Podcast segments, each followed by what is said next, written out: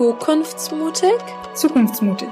Zukunftsmutig bedeutet für mich Umdenken, unzensiert, ungewiss. Der einzige Weg, ein gutes Leben für alle zu ermöglichen. In Lösungen denken statt in Problemen. Sich zu erlauben, Hoffnung zu haben. Hoffnung, die Klimakrise doch noch abwenden zu können. Und Alternativen kennenzulernen, um uns allen eine bessere Zukunft zu ermöglichen. Schneid das nicht raus.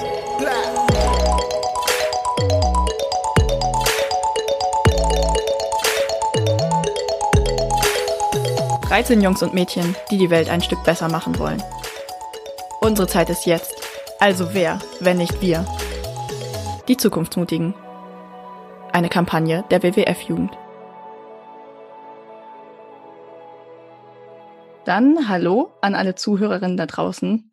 Ich freue mich wahnsinnig, dass ihr den Weg zu dieser ersten Folge von unserem zukunftsmutigen Podcast gefunden habt und euch auch die Zeit nehmt, ein bisschen zuzuhören. In dieser Folge, die den Titel Kein Wachstum ist auch keine Lösung oder etwa doch trägt, soll es um das große Thema Postwachstum oder auch etwas sperriger um die sozial-ökologische Transformation gehen. Und über so ein komplexes Thema spreche ich natürlich nicht allein, sondern ich habe mir als kompetente Unterstützung Kai Kuhnhen vom Konzeptwerk Neue Ökonomie in Leipzig als Gast in diesen Podcast geholt. Hallo Kai. Hallo. Hi, ich freue mich wahnsinnig, dass du hier bist. Vielen Dank auch, dass du die Einladung angenommen hast. Magst du vielleicht, bevor wir direkt ins Thema starten, einmal dich kurz vorstellen und vielleicht auch erzählen, was genau eigentlich das Konzeptwerk macht? Ja, das Konzeptwerk Neue Ökonomie ist ein, ein kleiner Verein oder auch gar nicht mehr so klein in Leipziger Westen und wir setzen uns für eine soziale, demokratische und ökologische Wirtschaft und Gesellschaft ein. Und das machen wir jetzt schon seit 2012. Okay, und wie bist du zum Konzeptwerk gekommen? Ich war lange am Umweltbundesamt und habe da zum Thema Klima gearbeitet und hatte dann irgendwann schon das Gefühl, dass es da sehr viele gute Vorschläge gibt, was die Politik machen kann, aber es wird nicht umgesetzt und dass es da größere Barrieren gibt und habe dann so über persönliche Kontakte vom Konzeptwerk erfahren und, und irgendwann dann ganz zum Konzeptwerk gewechselt, weil ich dachte, das sind die richtigen Fragen mit den richtigen Methoden. Magst du denn vielleicht kurz nochmal erklären, was konkret ihr macht, also was man sich darunter vorstellen kann? Ja, also wir haben so mehrere Standbeine. Das eine ist Bildungsarbeit mit Jugendlichen und jungen Erwachsenen. Und da geht es sehr, sehr viel darum aufzuzeigen, dass so wie die Gesellschaft jetzt funktioniert und vor allem auch so wie die Wirtschaft jetzt funktioniert, dass das nicht ähm, Gott gegeben ist, sondern dass man das verändern kann und dass Alternativen möglich sind und dass es sich auch lohnt, dafür zu kämpfen. Und was wir auch machen, ist versuchen, ähm, soziale Bewegungen verbinden. Also zum Beispiel die Klimabewegung mit der Postwachstumsbewegung oder die migrationspolitische Bewegung mit der ökologischen Bewegung. Das sind so die Dinge, die wir versuchen zu machen, um letztendlich dann so eine sozial-ökologische Transformation in der Gesellschaft anzustoßen oder voranzubringen. Das heißt, euch ist es eigentlich wichtig, dass ihr sehr vernetzt arbeitet zu vielen verschiedenen Themen und euren Fokus eben nicht nur jetzt auf eine Klimakomponente legt oder nur auf so eine reine soziale Komponente, sondern dass ihr eben versucht, überwiegend zu vielen Themen zu arbeiten, die eine Gesellschaft betreffen. Ja, ich glaube, wir haben schon die Analyse, dass diese Probleme nicht ähm, separat gelöst werden können, sondern nur miteinander. Und wenn man das separat probiert, dann kommt es oft dazu, dass die Themen gegeneinander ausgespielt werden, wie zum Beispiel Klimapolitik und Sozialpolitik. Also was ich jetzt so ein bisschen für mich rausgehört habe, ist so ein riesengroßes Thema bei euch ist natürlich auch Thema Postwachstum. Es gibt, glaube ich, einige ZuhörerInnen, die den Begriff noch gar nicht viel anfangen können und gar nicht wissen, was das eigentlich ist. Schaffst du es, das kurz und knackig einmal zu erklären? Ja, kann ich gerne machen. Also Postwachstum oder Degrowth ist eine Perspektive auf die Wirtschaft und auf die Gesellschaft. Und im Kern dieser Perspektive ist einmal die Analyse, dass wir zahlreiche Missstände haben in unserer Gesellschaft oder Krisen, soziale, ökologische, kulturelle, emotionale. Und zweitens auch die Überzeugung, dass es für diese Krisen natürlich viele Gründe gibt, aber dass das Streben nach Wirtschaftswachstum als so ein oberstes Ziel der Politik einer der Hauptgründe dafür ist. Und daraus werden Forderungen abgeleitet, dass wir etwas anderes ins Zentrum unseres Tuns stellen sollten, nicht Wirtschaftswachstum, sondern das gute Leben für alle oder andere würden auch sagen, dass wir Wirtschaft und Gesellschaft bedürfnisorientiert ausrichten sollen. Wenn man diese Forderungen folgt, dann kommt es natürlich gesamtwirtschaftlich zu einer Schrumpfung. Die Sektoren müssen viel kleiner werden, wie Automobilsektor, der Kohleindustrie zum Beispiel, die Waffenindustrie. Aber es gibt auch Sektoren, die weiter wachsen müssen, weil sie zentral sind für ein gutes Leben. Zum Beispiel der Gesundheitssektor, aber auch Bildung, Pflege und Kultur. Und zu dieser Perspektive, also dass Wirtschaft und Gesellschaft falsch ausrichten und anders ausrichten müssten und dass Wirtschaftswachstum uns eigentlich nicht mehr weiterbringt, sondern eher zu ökologischer Zerstörung und sozialen Härten führt, gehört natürlich auch dann ähm, eine wissenschaftliche Gemeinschaft, die sich mit dem Thema befasst, die auch überlegt, wie kann denn so ein Sozialstaat funktionieren, der nicht mehr wächst. Aber auch politische Bewegungen, die dazu arbeiten, versuchen, das Thema auf die Agenda zu bringen und da voranzukommen. Ich finde, was auch vielleicht in diesem Kontext nochmal interessant ist, einfach um es im Hinterkopf zu haben, ist ja, dass diese Postwachstumstheorien auch wesentlich daraus entspringen, dass wir eben planetare Grenzen haben. Also diese Idee von, wir können kein unendliches Wachstum auf einem endlichen Planeten haben. Das, also das finde ich immer sehr logisch und das klingt auch absolut einleuchtend. Und de facto ist es ja auch nun mal einfach so, dass wir in den OECD-Staaten, also überwiegend in den entwickelten Staaten des globalen Nordens, massiv über unsere Verhältnisse leben und einen viel zu großen Footprint haben, was die Emissionen angeht. Und Postwachstumstheorien versuchen ja auch daran dann konkret zu arbeiten und zu sagen, okay, hey, wir wollen eine Gesellschaft etablieren, die es schafft, innerhalb der planetaren Grenzen zu leben, also mit der Natur und der Umwelt und nicht gegen sie. Ja, genau. Da kommt so diese ganze Postwachstumsdebatte her, die ist auch schon sehr alt. Ich finde, das gilt auch immer noch weiterhin. Also da gibt es keine Lösung für, für diese Verbindung zwischen Wirtschaftswachstum und ökologischer Zerstörung. Aber ich würde, glaube ich, auch da noch weitergehen, würde sagen, ähm, dass wir den Sozialstaat aushöhlen, dass wir äh, Arbeitnehmerrechte einschränken, dass wir Hartz IV so gestalten, wie es ist. Das ist auch alles dem geschuldet, dass ähm, wir nach Wirtschaftswachstum streben. Wie würde denn für dich, wenn du mal das so an ein, zwei Beispielen sagen kannst, eine Gesellschaft aussehen, die besser funktioniert? Also wie würde eine Alternativgesellschaft aussehen? wenn du mal jetzt so eine Utopie malen könntest oder eine Vision? Ja, also ich stelle mir das erstmal so vor, dass die Leute keine Angst mehr zu verhungern oder kein Dach über Kopf zu haben oder im Alter nicht gepflegt zu werden oder nicht die Gesundheitsversorgung zu bekommen, die sie brauchen. Ich glaube, das wäre schon ein Riesenschritt. Und dann passiert das alles mit so wenig Umweltzerstörung wie möglich. Ich stelle mir das halt auch so vor, dass das viel demokratischer entschieden wird, dass wir also viel mehr miteinander in Austausch gehen und überlegen, wie wollen wir leben, ähm, was wollen wir produzieren, welche Menge an Umweltzerstörung, aber auch an Arbeitszeit sind wir eigentlich gewillt, dafür in Kauf zu nehmen. Und ich glaube, da würden wir bei rauskommen, dass wir viel weniger produzieren und viel mehr versuchen, Zeit zu haben in unserem Leben. Was ich da so sehr raushöre, ist dieser Punkt von, die Leute müssen viel mehr miteinander reden und versuchen wieder so einen Gesamtkonsens zu finden und dass es dann eben auch diese flachen demokratischen Strukturen gibt. Also momentan ist es ja so, wir können eigentlich alle vier Jahre zur Wahl gehen und dann hört es fast auch schon auf mit unserer politischen Entscheidungsfreiheit oder mit unserer politischen Anteilhabe. Ähm, und was ich jetzt bei dir so ein bisschen gehört habe, ist es, dass es auch darum geht, so flachere Strukturen zu etablieren, wo halt Leute vielleicht innerhalb ihrer Gemeinde oder innerhalb ihres Landkreises zum Beispiel Entscheidungen aktiv treffen können und mitwirken können. Ja, genau. Also ich habe das Gefühl, wir haben sehr viele Entscheidungen, die unser Leben ähm, sehr stark betreffen, ausgelagert. Entweder an PolitikerInnen oder an Manager von Unternehmen. Also ich glaube, wir brauchen eigentlich viel mehr demokratische Mitbestimmung auf so einer politischen Ebene, auf einer lokalen politischen Ebene, aber auch zum Beispiel in Unternehmen, in denen ich arbeite. Also ich glaube, das, das ist auch ein Punkt. Aber da könnte man ja nun auch argumentieren, okay, wie geht es denn aber, wenn ich jetzt so viel arbeite, dann habe ich abends gar keine Lust mehr, mich irgendwie noch zu engagieren oder irgendwie aktiv zu werden. Ja, genau, das ist halt wichtig. Also das ist wichtig und da muss man Zeit für einplanen und ähm, ich würde auch davon ausgehen, dass die Leute nicht mehr 40 Stunden die Woche arbeiten, sondern eher so 20 bis 30. Also es gibt ja dieses Prinzip, ähm, dass die Leute eigentlich einen Teil ihrer Tages brauchen für Lohnarbeit, einen Teil aber auch wie das Kümmern um andere Menschen, Kochen, Putzen, all diese Dinge. Und dann aber auch Zeit brauchen für politische Arbeit. Und das haben wir halt gerade nicht. Ja, also ich muss sagen, ich finde das Konzept total gut, weil Wer sagt denn, dass wir für immer in diesem System leben müssen, in dem wir gerade leben? Ich meine, de facto ist es ja auch menschengemacht. Das heißt, Menschen haben auch die Kraft, es zu verändern. Und ich finde, es gibt super viel Negativschlagzeilen da draußen, wo es immer heißt, oh, das ist schlimm und das ist schlecht, aber keiner kommt irgendwie mit richtig schönen Lösungen um die Ecke. Und ich finde, da ist halt genau diese Theorie, die dahinter steckt, eine total tolle Sache, wo die Menschen sagen, damit kann ich mich vielleicht identifizieren oder ich habe das Gefühl, dass ich in so einer Gesellschaft aufgehoben bin. Ja, ich glaube auch schon, dass ähm, das Reden von Veränderung, das ist schon mal negativ konnotiert. Lebenslanges Lernen und so, man muss die ganze Zeit an, sich anpassen und so, alles ist die ganze Zeit Veränderung, muss hinterherkommen. Und es führt euch dazu, dass man diesem Begriff oder dieser Idee von Veränderung erstmal sehr kritisch gegenübersteht. Aber ich glaube, wir brauchen genau das. Wir brauchen wieder Vorstellung davon, wie eine bessere Zukunft aussehen kann, weil ohne so eine Vorstellung zu haben, ist man sehr leicht demotiviert, wenn man dafür kämpft und nur langsam weiterkommt. Mhm. Möchtest du vielleicht noch mal was so ein bisschen zu, zu Finanzen sagen?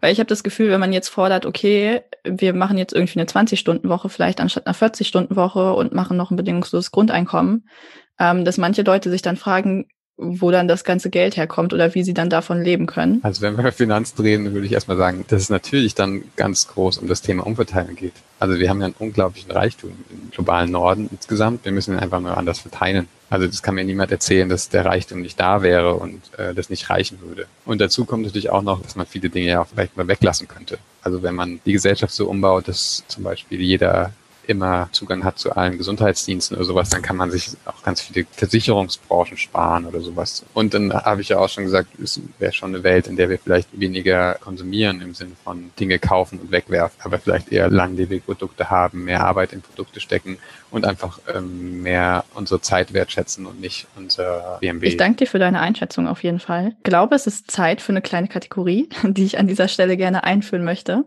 Und zwar ist es die Kategorie Klischeekiste.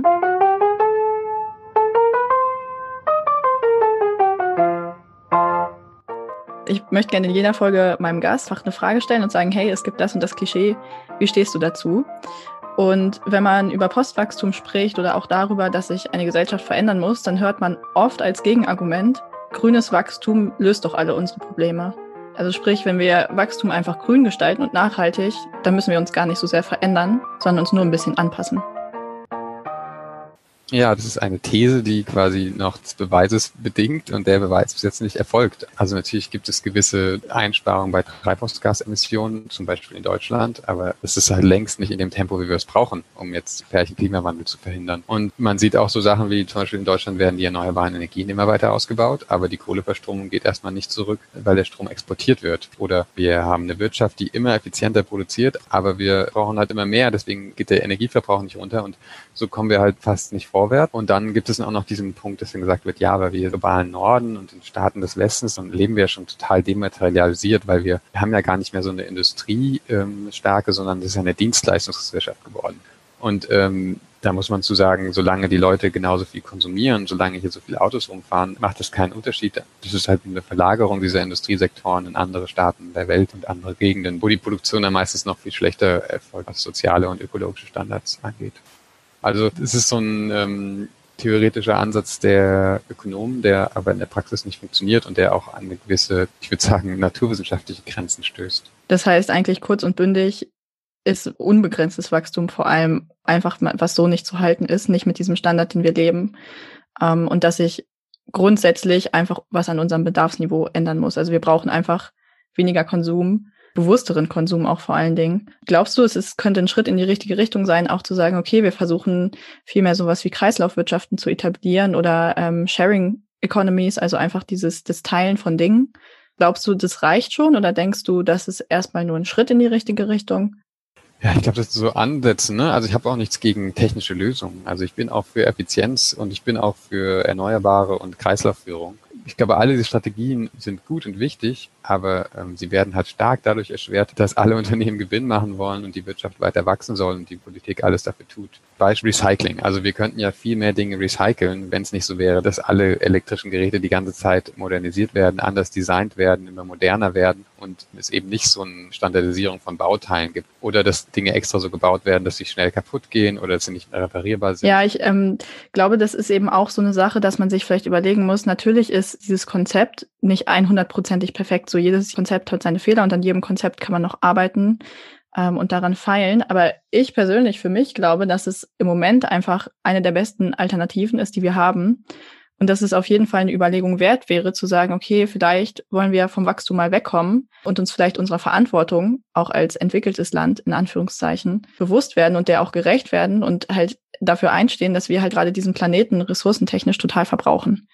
Erstmal noch, hast du so ähm, sehr so in diese Konsumscharte gehauen. Da würde ich, glaube ich, auch nochmal sagen, ich finde, das ist ein wichtiger Punkt, auch für Leute, um sich mit dem Thema zu beschäftigen. Aber das kann halt nicht alles sein und vor allen Dingen muss auch die Politik das ermöglichen, dass man nachhaltig konsumiert. Also wir leben halt in der Gesellschaft, das immer mehr und das wird halt die ganze Zeit auf allen Sendern uns übertragen, dass man das Neueste und Beste braucht und sonst wertlos ist und wir uns alle über Konsum definieren. Und wenn das nicht aufhört und die Politik da auch nicht entsprechende Vorgaben macht, dann glaube ich nicht daran, dass der persönliche Einschränkung des Konsums uns retten wird. Ja, ich würde sagen, wo wir jetzt so in diesen ganzen schwermütigen Themen oder komplexeren Themen so ein bisschen drin waren, ist es vielleicht gerade ganz gut, wenn wir ein bisschen auflockern.